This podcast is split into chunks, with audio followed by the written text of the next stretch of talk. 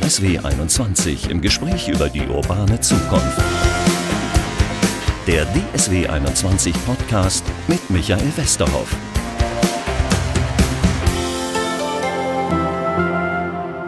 Herzlich willkommen zu unserem DSW 21 Podcast. Gestern habe ich in so einer Zoom-Konferenz gesessen und dann sagte einer der Dozenten, ja, ich will euch eine neue Software vorstellen. Und unisono, alle, die in der Zoom-Schalte drin waren, haben alle gesagt, oh, gestöhnt. Schon wieder eine neue Software. Wir werden digitaler überall. Wir haben ständig neue Software. Dank Corona haben wir Zoom, Teams und Co. kennengelernt. Dann sind wir noch parallel unterwegs bei Facebook, Twitter, Instagram und so weiter und so fort. Der ein oder andere ist langsam überfordert von dieser Digitalisierung, wie wir vielleicht unser digitales Leben etwas vereinfachen können. Darüber möchte ich sprechen mit Werner Tiki Küstenmacher. Herr Küstenmacher, hallo. Hallo, guten Morgen. Guten Morgen. Ich ähm, sag noch mal kurz, Sie sind Pfarrer, Cartoonist, Redner, Buchautor, Fernsehmoderator und haben sechs Millionen Bücher verkauft. Die sechs Millionen Bücher, ja, das stimmt. Aber Fernsehmoderator bin ich, glaube ich, nicht mehr. Nee. Aber waren Sie ähm, mal so zwischendurch? Ich war mal, ja, aber auch nicht so. Ähm, ich bin gelernter evangelischer Pfarrer, sage ich immer. Ich bin das immer noch im Ehrenamt aber ich habe relativ schnell umgeschaltet auf Medien. Ich war dann in der evangelischen Rundfunk- und Fernseharbeit und seit 1990 bin ich selbstständig als Buchautor und als Karikaturist. Genau, und das bekannteste von Ihnen ist wahrscheinlich, was jeder in Deutschland kennt, Simplify Your Life. Das ist äh, ein Werk von Ihnen von 2001. Äh, da geht es eigentlich ums analoge Entrümpeln. Wir wollen heute aber mal gucken, ob wir uns vielleicht auch digital etwas entrümpeln wollen. Ja, sehr gut. Mhm. Übersetzt in 40 Sprachen, das heißt, das war ein weltweiter Erfolg auch wirklich. Ähm, das war der Hammer. Also das ist auch in dem Campus Verlag, wo das rauskommt, ist das unerreicht. Also es sind, glaube ich, mittlerweile 47 Auslandsausgaben. Ich habe hier wirklich ein zwei Regalreihen stehen mit, mit Auslandsausgaben. Simplifier Life ist einfach ein ganz tolle Chiffre für diesen, diesen Traum, den wir alle haben, dass dieses komplizierte Leben einfacher wird oder dass wir es uns irgendwie einfacher machen können. Und da sind Sie auf die Idee irgendwann Ende der 90er gekommen, äh, haben das wahrscheinlich auch gehört, dass die Leute überfordert waren. Das war ja damals Ende der 90er noch eine analoge Welt, schon da waren sie überfordert. Naja, die hat schon angefangen digital zu werden, aber halt erst so wirklich äh, versuchsweise praktisch. Aber äh, ich glaube, dieses Buch hat dann so durchgestartet, weil es praktisch zeitgleich erschien mit diesem schrecklichen Anschlag 9-11 in New York 2001. Und das war so eine Zeit, wo die Leute doch ja, eine Disruption erlebt haben. Also, wo sie äh, gemerkt haben, oh weia, es kann jederzeit irgendwas ganz Großes, Schlimmes, völlig Unvorhergesehenes passieren. Und das ist ja eine Situation, die wir jetzt auch gerade haben mit Corona. Das hat ja auch keiner auf dem Schirm, so richtig. Und mm, also ich erlebe auch gerade so ein bisschen Simplifier Life Revival, weil Menschen halt sagen, was zählt wirklich, wenn ich so viel äh, unsinnigen Kram mache und ich merke, äh, plötzlich wird alles ganz anders. Was von dem, was ich tue, hat wirklich dauerhaft Sinn? Was hat auch mitten in so einer Pandemie, äh, was ist da noch sinnvoll? Was würden Sie sagen? Auf was läuft es hinaus? Naja, also ich denke schon, dass die Leute kleiner denken. Also dass sie sagen, ich habe jetzt erstmal hier ja, zum Beispiel diese Idee mit Homeoffice oder überhaupt, ich darf nicht mehr aus dem Haus, Lockdown, Ausgangsbeschränkungen, das ist eine ganz neue Qualität. Ich kenne viele Menschen, die leben eigentlich nur minimal zu Hause. Ihr Leben findet im Betrieb statt, auf Partys, auf Urlauben. Und jetzt sind sie geworfen auf sich selbst, ihre allernächsten Verwandten, ihre Lebenspartner, ihre Kinder, was weiß ich. Also ähm, man definiert sich neu. Man schaut, wer bin ich eigentlich? Wer bin ich wirklich? Und wo habe ich mir eine Identität immer geliehen? Also Menschen, die vier oder fünf Urlaube im Jahr machen, da habe ich mir schon immer gedacht, die wissen gar nicht so richtig, wer sie sind oder wo sie sind. Die schauen halt immer, die reisen halt umeinander und leben nach dieser Devise, woanders ist das Gras wahrscheinlich noch mal grüner. Ja? Und also ich, ich kenne mehrere Menschen mit mehreren Wohnsätzen und das, ich habe das nie attraktiv gefunden. Also ich bin, meine Frau und ich, wir sind sehr äh, häuslich sozusagen. Also wir sind jetzt gut drauf äh, in einer gewissen Weise durch, durch Corona. Und ich merke, wie anderen Leuten da was, was weggenommen wurde. Aber wir haben auch auch das hatte, das haben Sie ja angedeutet, einen relativ disruptiven äh, Charakter gehabt, weil wir auch völlig umdenken müssen. Homeoffice ist das eine. Diese ganzen, also zum Beispiel, was alle von uns wahrscheinlich, die berufstätig sind, kennengelernt haben, sind Zoom, Teams, äh, WebEx und andere Programme, was wir vorher noch nicht gemacht mhm. haben. Ja, ja. Ähm, haben Sie nicht oder glauben Sie nicht, dass der eine oder andere dadurch auch schon überfordert ist, dass er denkt, oh Gott, jetzt muss ich irgendwie meinen Rechner neu einrichten, damit ich den auch für Homeoffice nutzen kann? Oder legt sich sowas relativ schnell? Ja, ich bin immer ein bisschen vorsichtig mit dem Wort Überforderung, weil äh, am Anfang klagt man und sagt, oh je, jetzt kommt das noch auf, auf mich zu, aber das habe ich jetzt gerade im Selbstversuch ge gemerkt, wie schnell ich diesen ganzen Krempel da gelernt habe mit, mit Zoom-Konferenzen, mit dem, was wir jetzt gerade machen, dass ich meine Stimme aufnehme und ihnen dann die Datei schicke. All diese Geschichten, das ist möglich.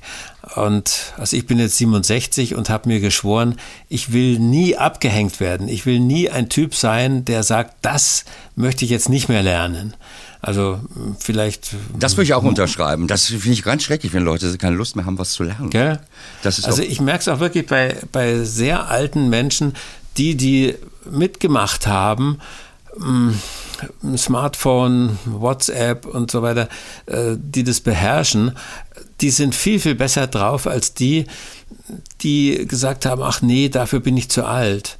Ich habe mal so ein schönes Interview gehört von einer Hundertjährigen und dann wurde sie gefragt, was haben Sie denn, für, also was vermissen Sie, was denken Sie, was würden Sie nochmal anders machen? Und dann hat sie gesagt, also äh, wenn ich es nochmal machen könnte, dann würde ich mit 80 noch mich in mein Smartphone, hätte ich mich mit, Smart, äh, mit 80 in mein Smartphone eingearbeitet. Das hat sie nämlich blöderweise nicht gemacht. Ja, da wäre es mit 100 einfacher, damit umzugehen. Ja, eben, das, eben. Ist, das ist wahr. Simplify Your Life haben wir gerade schon gesagt. Vielleicht müssen wir kurz nochmal erklären für diejenigen, die es vielleicht nicht gelesen haben oder es nur so irgendwie im Hinterkopf haben. Das ist ein Prinzip zum Vereinfachen des Lebens. Sie haben da verschiedene Stufen entwickelt, wenn ich das jetzt richtig äh, wiedergegeben habe. Genau, die erste Stufe sind die Sachen, also die Dinge, die uns umgeben. Dann kommt Geld, Zeit, soziale Beziehungen, Gesundheit, die Liebe. Also es ist so ein Rundumschlag durchs ganze Leben und die Grundidee ist, dass man überall mit der richtigen Technik es sich leichter machen kann. Also einfacher und glücklicher Leben ist der Untertitel und die Betonung liegt auf dem Komparativ. Also es ist kein Buch für Minimalisten, die also jetzt nur noch 100 Gegenstände haben oder kein fließendes Wasser mehr und in so einer Lehmhütte wohnen, sondern es geht darum, dass man mm, nicht noch mehr und noch mehr und noch mehr macht, sondern dass man diese Richtung umkehrt und schaut, was kann ich weglassen. Das heißt, also, es geht eher um Verbesserung meines aktuellen Lebens als so, ja, die Minimalisten, ähm, äh, die dann alles abschaffen, als äh, so eine radikale Wende, wenn ich das richtig verstehe. Genau richtig, ja, ja. Also wenn mich Journalisten hier besuchen, dann sind sie eigentlich relativ enttäuscht, weil das Haus hier, wo wir wohnen, schaut ziemlich normal aus. Es ist, naja, so mittelprächtig aufgeräumt, aber wir haben viele Sachen, wir haben viele Bücher und, ähm, aber es gibt eben so eine, so eine Bewegung, dass wir doch jeden, jeden Monat oder jedes halbe Jahr schauen, was können wir hier weglassen, wo können wir wieder was, was rausschmeißen. Bevor wir zum Digitalen kommen, das, das finde ich jetzt spannend. Ähm, es gibt ja, ich kann mich erinnern, die FDP hat mal gesagt, immer wenn wir ein neues Gesetz anschaffen, müssen wir ein altes dafür abschaffen. Äh, damit kommen wir aus diesem Gesetzeswust raus. Sehr klug, ja. Schön wär's. Äh, ja, schön, sehr schön wär's, äh, denke ich auch. Ist das vielleicht bei meinem Leben dann auch so? Immer wenn ich was Neues anschaffe, sollte ich dafür was Altes wegschmeißen? Schmeißen. Das ist zum Beispiel ein ganz kluges Grundprinzip. Also wenn man in einem Klamottenladen ist und will sich was Neues kaufen, dann muss man so ein bisschen nachdenken, was schmeiße ich dafür raus. Und ich plädiere immer dafür, äh, sich keine allzu großen ökologischen Gedanken zu machen beim Wegwerfen. Also viele Menschen heben Sachen auf, weil sie denken, ja, das kann man doch noch brauchen, das hat doch viel Geld gekostet und so weiter. Aber wir haben eigentlich in Deutschland eine sehr gute Recycling- Wirtschaft. Also wenn sie Klamotten weggeben, dann wird da schon noch was draus gemacht. Und selbst wenn die zerschnipselt werden und es werden irgendwie Putzlappen draus gemacht, also es geht nichts so richtig wirklich verloren. Also und vor allem, wenn man eben Sachen aufhebt, nur weil man nicht so richtig weiß, was damit geschehen soll, oder, oder ja, vor allem dieser, dieser Spruch, das kann doch bestimmt noch jemand brauchen. Das ist dann eben dumm, wenn man es aufhebt, weil dann äh, wird es ja niemand anderes zugänglich. Also man muss es dann schon irgendwie weggeben, verkaufen, verschenken, äh, wegtun. Wir haben ja auch tolle Möglichkeiten mittlerweile, Sachen zu verklopfen übers Internet. Also äh, diese ganzen Momox und äh, was gibt es Stimmt, da, da ist Kle Kleiderkreisel. Ja, ja, da ist Digitalisierung natürlich tatsächlich auch äh, eine Möglichkeit, ihr Prinzip umzusetzen. Momox, für die, die es nicht kennen, da kann man gebrauchte Bücher, gebrauchte CDs verkaufen. Hm, eBay Klamotten kennt mittlerweile. Klamotten hm. auch schon, das habe ich gar nicht ja, mitgekriegt. Ja. eBay kennt jeder, kann man auch äh, genug versteigern. Genau. Das ist wahr. Jetzt versuchen Sie uns, da haben wir das ja auch noch schon ein Stück getan, das aufs Digitale zu übertragen. Lassen Sie uns das nochmal versuchen, auf unsere digitale Lebenswelt zu übertragen, Ihr Prinzip. Wenn ich gestern da in dieser Zoom-Konferenz sitze und der sagt, äh, ja, jetzt müsst ihr wieder alle eine neue Schnittsoftware für Filme lernen, darum ging's. Ähm, ja, das kann ich schlecht weglassen, oder? Ja, ich glaube auch. Also da sollte man schon dranbleiben. Ich habe zum Beispiel mal eben von TikTok gehört und dann habe ich mir das auf mein Smartphone geladen und war also hellauf begeistert. TikTok finde ich auch super total witzig. Ja. Äh, aber dann habe ich gemerkt, erstens mal, wie ich da wirklich süchtig werde, weil dieser Algorithmus ist dermaßen gut. die kriegen genau raus, bei welcher Sekunde ich welchen Film abbreche und also mein Geschmack wird da bestens erforscht. Und dann habe ich mal im Betriebssystem vom Smartphone geguckt, da kann man ja sehen, wie viele Ressourcen die einzelnen Apps verbrauchen. Und da war der absolute Spitzenreiter war TikTok. Also TikTok ist praktisch immer online und verfolgt mich total. Also horcht mich total aus, um rauszukriegen, was ich für Vorlieben habe. Und dann habe ich TikTok wieder von meinem äh, Smartphone gelöscht. Ich hoffe, dass es auch wirklich weg ist, nicht, dass der noch irgendwelche Spionagereste da drauf hat. Also das ist absolut spooky, so manche, manche neue Errungenschaften, die wir da haben. Also diese Überwachung, hm, der hm, Philosoph Peter Sloterdijk, der hat gesagt, also das Smartphone schaut aus wie ein Kommunikationsgerät. Aber eigentlich ist es die freiwillige Totalüberwachung. Also von der Herstellerseite her ist es eigentlich ja das, das Abhörgerät Nummer eins. Also deswegen bin ich auch gegenüber vielen neuen Anwendungen, hm, soziale Medien und so, bin ich wahnsinnig vorsichtig. Also bei Facebook bin ich irgendwann mal ganz absichtlich rausgegangen, habe da alles gelöscht. Das ist übrigens gar nicht so einfach, sich aus Facebook wirklich zu verabschieden, weil ich gemerkt habe, das ist total undurchsichtig, was die mit mir machen und was die mit meinen Daten machen. Also, und ich habe außerdem auch gemerkt, dass das ist ja auch so eine, so eine Feststellung, dass ähm, Facebook neidisch macht. Also man, man sieht halt immer irgendwelche anderen Menschen, die viel erfolgreicher und viel schöner und viel besser und viel witziger sind als man selber. Und äh, das ist irgendwie schrecklich. Und dann, das kann man einfach abschalten. Aber jetzt sind Sie auch Buchautor, das heißt, Sie müssen auch ein bisschen Werbung für Ihre Bücher machen. Insofern müssen Sie am besten auf allen Kanälen aktiv sein, auf Facebook, auf Xing, auf LinkedIn, auf äh, Instagram, auf Twitter, äh, Twitter, auf TikTok und Co. Mhm. Äh, da kommt man aber nicht mehr zum Arbeiten, habe ich immer den Eindruck, wenn ich da genau. jetzt erstmal alles poste. Ganz genau. Also ich hatte auch so eine Phase, wo ich gedacht habe, das ist unbedingt nötig. Und dann habe ich gemerkt, das, wovon ich lebe, das waren eben vor allem jetzt in den letzten Jahren Vorträge, was jetzt total eingebrochen ist. Mm, und da habe ich gemerkt, durch meine ganzen Aktivitäten auf ähm, LinkedIn, was Sie alles genannt haben, Xing, Facebook und so weiter, habe ich eigentlich keinen einzigen Auftrag an Land gezogen. sondern das ging ganz einfach durch Empfehlung, durch Mund-zu-Mund-Propaganda. Und dann bin ich eben aus den Sachen rausgegangen und habe gemerkt, ich habe genauso viele Aufträge wie vorher. Also da wird oft so ein bisschen gehypt natürlich von diesen sozialen Medien. Du musst dabei sein, sonst bist du out. Das habe ich für mich persönlich gemerkt, dass es nicht stimmt. Und dann habe ich eben die, die Konsequenzen gezogen. Das äh, kann vermutlich jeder, oder? Ist das ein großer Schritt? Also was ich, muss da im Kopf stattfinden, dass man sagt, ach, ich mach den Mist nicht mehr? Naja, also ich denke, man, man kann ja in seinem eigenen Smartphone kann man ja ganz gut nachgucken, womit hat man die Zeit verbracht. Da gibt es ähm, so, ein, so, eine Abteilung, wo die genau sehen, welche, mit welcher App hat man am meisten Zeit verbracht. Und wenn man dann sieht, Mensch, ich mache jeden Tag eine Stunde Facebook, und dann muss man sich fragen, was habe ich für diese eine Stunde? War das erstens mal, war diese Stunde so angenehm und unterhaltsam, dass ich sage, ja, das will ich auf jeden Fall weitermachen? Oder war das eigentlich doch Stress und ein bisschen nervig und habe ich mich dann wieder geärgert und habe ich mich unter Druck gefühlt? Und dann kann man diese Stunde anders nutzen.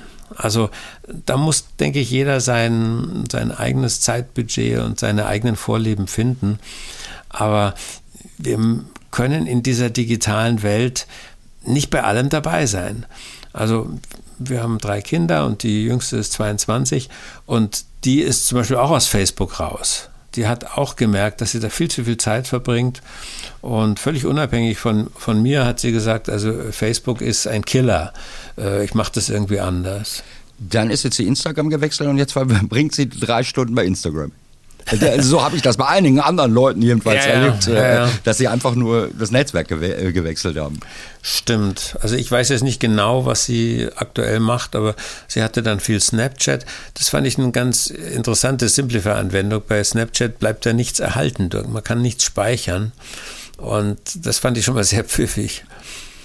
Das wäre noch eine Alternative, dann äh, bin ich auch nicht so gut nachzuverfolgen. Da haben Sie völlig recht. Das ist aber das eine. Das ist ja das, was ich freiwillig steuern kann. Hm. Gehe ich mal lieber eine Runde spazieren oder äh, gucke ich bei Instagram oder bei Facebook irgendwie nach. Hm. Ein Problem haben sicherlich viele Leute, die im Job jeden Tag da eine neue Anweisung und jeden Tag ein neues digitales Programm äh, kriegen. Da kann man sich schlecht gegen wehren, oder? Ja, ist schwierig. Also was man machen kann, ist, dass es wirklich feste Offline-Zeiten gibt. Zeiten, zu denen man nicht erreichbar ist. Also ich finde es furchtbar, wenn Menschen ihr Handy, ihr Smartphone neben sich liegen haben in der Nacht und wenn sie mitten in der Nacht aufwachen, das tun übrigens 8% aller Smartphone-User, äh, wenn sie mitten in der Nacht aufwachen, gucken sie nach, ob irgendwas Entscheidendes auf WhatsApp passiert ist oder sonst oh in der Welt. Und das ist dann schon echt krank.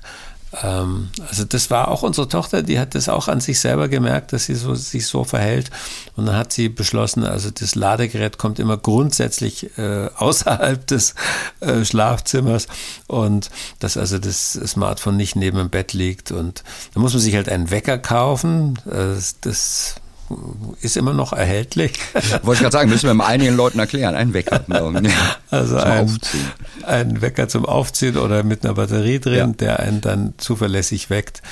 Weil dieses Smartphone als Wecker, das ist schon also eine die große Versuchung zur 24-Stunden-Überwachung. Das ist wahr. Wenn, wenn natürlich, ich lasse mich auch wecken vom Smartphone, habe aber echt noch nie drüber nachgedacht, klar. Und dadurch bin mhm. ich jetzt schon mal am Gerät und gucke dann auch erstmal alle WhatsApp-Nachrichten, mhm. was über Threema, da ist man ja inzwischen auch auf verschiedenen Kanälen unterwegs, was diese persönlichen Nachrichten anbetrifft, was da passiert ist. Dann gucke ich die Nachrichtenseiten äh, durch und dann ist mittags. Und ich denke, oh, mhm. Termin verpasst. So geht es wahrscheinlich vielen von uns. Naja, also es ist ja was ganz Komisches passiert. Ähm, der, der PC stirbt ja aus.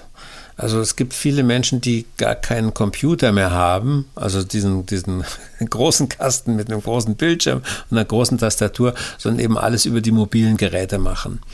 Und ich hatte früher mal so die Theorie, die Leute, die vor der digitalen Zeit eine Schreibmaschine besessen haben, die haben jetzt wahrscheinlich immer noch einen Computer. Und die Menschen, die vorher keine Schreibmaschine hatten, die sich dann irgendwann mal einen Computer angeschafft haben, um zu spielen oder um eben E-Mails zu schreiben und sowas, die sind jetzt übergegangen auf diese mobilen Geräte. Das ist eine interessante These. Erzählen Sie gerne weiter.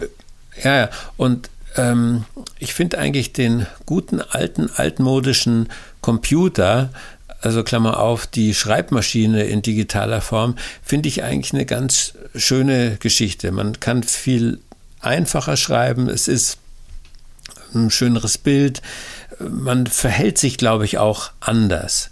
Weil es gibt halt Zeiten, ich sitze vor diesem Computer und mache was und dann stehe ich von diesem Computer auf und dann bin ich äh, weg davon, ja.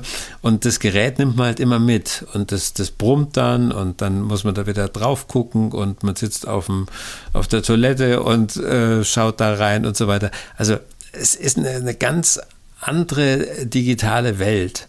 Und ich liebe an diesem altmodischen PC, dass der eben da einen festen Platz hat im Zimmer, äh, im Büro oder eben äh, zu Hause an einem bestimmten Ort. Und wenn ich mich von dem wegbewege, dann ist der auch weg. Und mm, das war eben diese Idee, Offline-Zeiten einzubauen, dass ich also sage, wenn ich spazieren gehe, ja, Mist, jetzt müssen wir dieses, das Smartphone mitnehmen, weil wegen der Corona-App und so weiter. Aber eigentlich ist es schon auch mal schön, irgendwo zu sein ohne Smartphone. Dann zittern Sie nicht, kriegen Sie keine Entzugsgefühle. Ja, ich weiß also nicht, ob ich ohne ich, Handy durch, durch, die Stadt gehen kann. Gell, man, man will es auch nicht mehr. Nee. Es, es, ist auch tatsächlich, ja, es spricht vieles dafür, es immer bei sich zu haben. Es ist ja auch ein Notrufgerät und so weiter.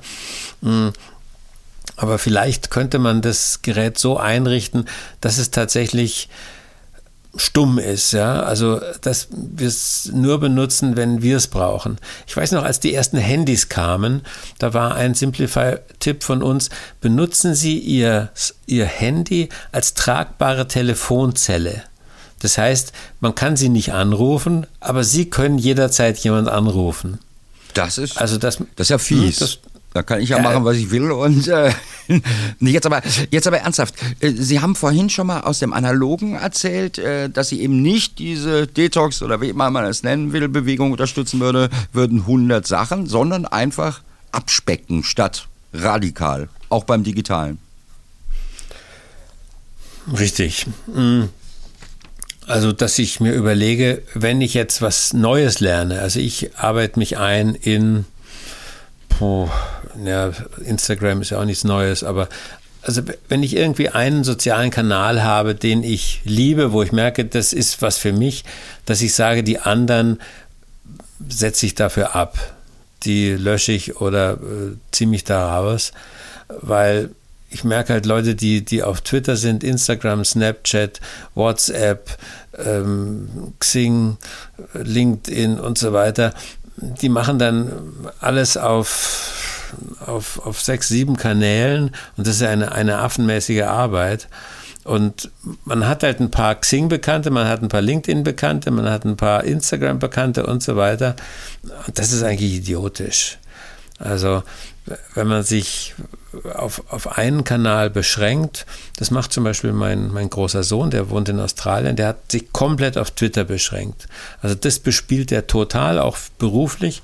Und da hat er ganz prima Erfolge. Weil man weiß, wenn man den Simon Küstenmacher haben will, dann muss man auf Twitter. Und auf allen anderen Kanälen ist er nicht zu kriegen. Also das ist, denke ich, das dann ist, schon ja, eine Entscheidung, die man treffen kann. Das ist schon mal, das ist, ja, das ist schon ein bisschen Abnehmen irgendwie. Äh, digitales Abnehmen. Mhm. Ich kann mich an eine Situation erinnern, drei Abende her, da saß ich bei meiner Mutter, auch über 70, da macht es die ganze Zeit Pling. Da hatte Borussia Dortmund, glaube ich, gerade ein Tor geschossen, dann gab es wieder eine Eilmeldung von der Tagesschau über irgendwelche neuen Corona-Maßnahmen und so weiter und so fort. Was halten Sie von diesen ganzen Apps, die uns auch, äh, die uns regelmäßig irgendwelche Sachen schicken? Also ich mache ja schon, wenn es Pling macht bei mir im Büro, schreie ich ja schon, denke, ach, nicht schon wieder. Ähm, ja, also sollen wir die ausstellen, solche Push-Nachrichten zum Beispiel? Könnte unser Leben auch vereinfachen. Finde ich furchtbar. Also ich, ich habe das alles abgestellt. Also es gibt ja im Smartphone gibt ja diese Einstellung Benachrichtigungen ne? Mhm. und das habe ich auf Null gesetzt. Also keine App soll mir irgendwas sagen und irgendwas irgendwie mich benachrichtigen. Ich will gefälligst selber gucken.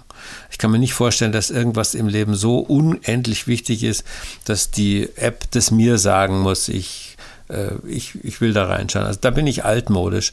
So wie wir früher halt das Radio angemacht haben und dann haben wir die Nachrichten gehört. Aber das Radio hat sich nicht selber angemacht, äh, wenn was Wichtiges in den Nachrichten war. Mir geht ja auch dieses Pling ziemlich auf den Keks langsam, aber sicher Furchtbar. von diesen WhatsApp-Nachrichten. Vielleicht sollte man einen Ton einfach ja, ausstellen. Ja. Aber dann kriege ich wieder nicht mit. Sowieso, ja. Also auch der Umgang zum Beispiel mit Mails oder mit, ähm, ja, vor allem mit Mails, finde ich wichtig, dass wir es machen wie früher, dass wir so, so eine Postzeit haben. Also, dass man einmal am Tag seine Mails beantwortet und liest oder vielleicht zweimal am Tag und dann ist man eigentlich nicht mehr sofort erreichbar. Und das funktioniert, das habe ich immer wieder gemerkt bei Menschen, weil wenn man alle seine Mails innerhalb von drei oder vier Minuten beantwortet, dann äh, tut man die äh, Leute auf der anderen Seite praktisch dressieren und äh, konditionieren, sodass sie sagen, ja, den, den Westerhoff, den Küstenmacher, den kannst du jederzeit anmailen und der tut dir sofort eine Antwort geben. Ja, stimmt.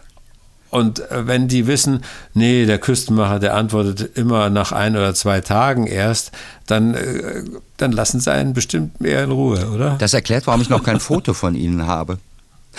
Das habe ich Ihnen vorhin geschickt. Haben Sie geschickt? Vor einer Viertelstunde. Ja, na gut, nein, ich hatte, habe das gestern Abend auch relativ spät. Ich dachte ich, habe das vergessen.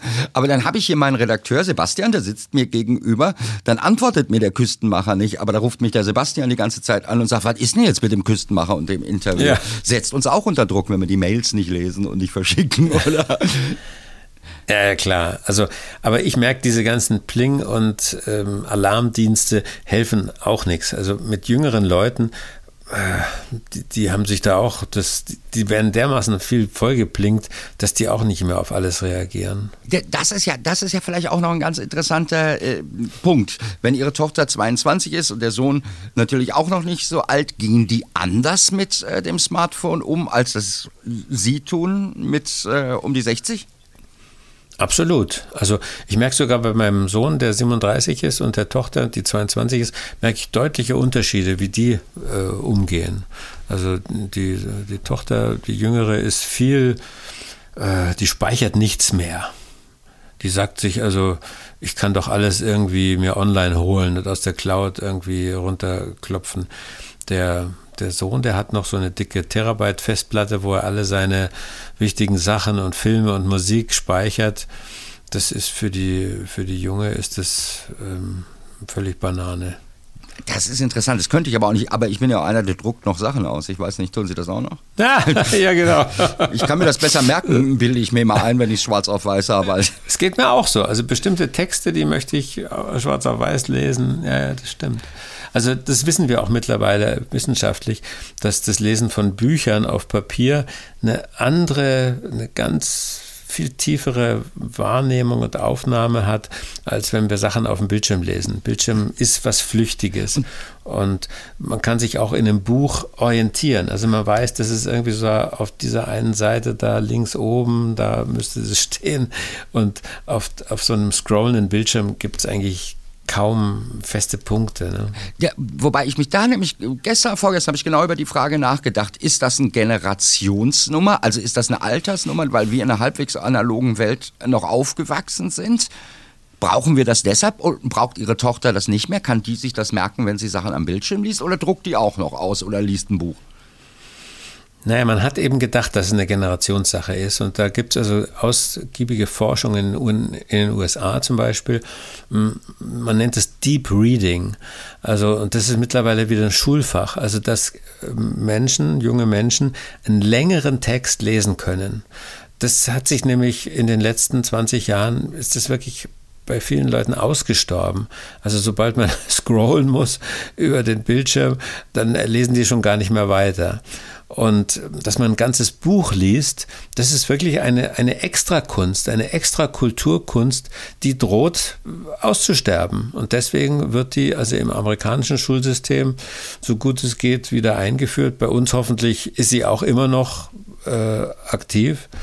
Aber ja, neulich habe ich auch so äh, junge Menschen gehört, die, der eine hat gesagt, er hat einmal ein Buch ganz gelesen. Immerhin, eins. Also, also wenn es die Bibel ja. war, äh, wäre es ganz schön dick gewesen. Ja, nee, nee. Ich fürchte nicht. Nee. Ähm, äh, Herr Küstenmacher, wenn wir es zusammenfassen, so am Ende, Digitalisierung, das heißt, Sie sagen, nicht ganz abschwören, aber möglicherweise gewichten, was mache ich, was mache ich nicht. Genau, sich konzentrieren und seinen persönlichen Stil finden und sich den nicht ähm, ähm, also diktieren lassen anderen, sondern sagen, ich bin halt so, ich bin ein Instagrammer, ich bin ein Twitterer oder ich bin einer, dem muss man eine Mail schreiben oder eine Postkarte. Also äh, und ich glaube, die Gesellschaft separiert sich auch in solche verschiedenen ähm, Nutzungen. Und das ist halt die Frage, wo will ich dazugehören? Ich kann nicht überall bei allem dabei sein. Das ist halt eine wichtige Frage. Ähm, wenn man das will, wenn man es unbedingt will, dass man überall dabei sein will, dann hat man eben ein furchtbar kompliziertes Leben. Wenn man ein Simplify-Leben haben will, muss man sich konzentrieren. Danke für diese Tipps, Werner Küstenmacher. Tiki müssen wir noch erklären kurz, oder? Warum Tiki? Das kommt von Thor Heyerdahls Schiff Kontiki. Also es ist ein, ein Inka-Sonnengottname und meine Mutter hat mir diesen Namen gegeben. Sehr schön. Herr Küstenmacher, klasse, dass wir geredet haben. Ich kann nur noch mal auch auf Ihre Homepage und natürlich auf Ihre Bücher in 47 Sprachen, Simplify Your Life, hinweisen. Ähm, kann man auch was mit in der digitalen Welt anfangen? Wir haben das Prinzip ein bisschen übertragen. Herzlichen Dank, dass wir sprechen konnten. Toll, war sehr Vielen spannend. Dank, Herr Westerhoff. Dankeschön.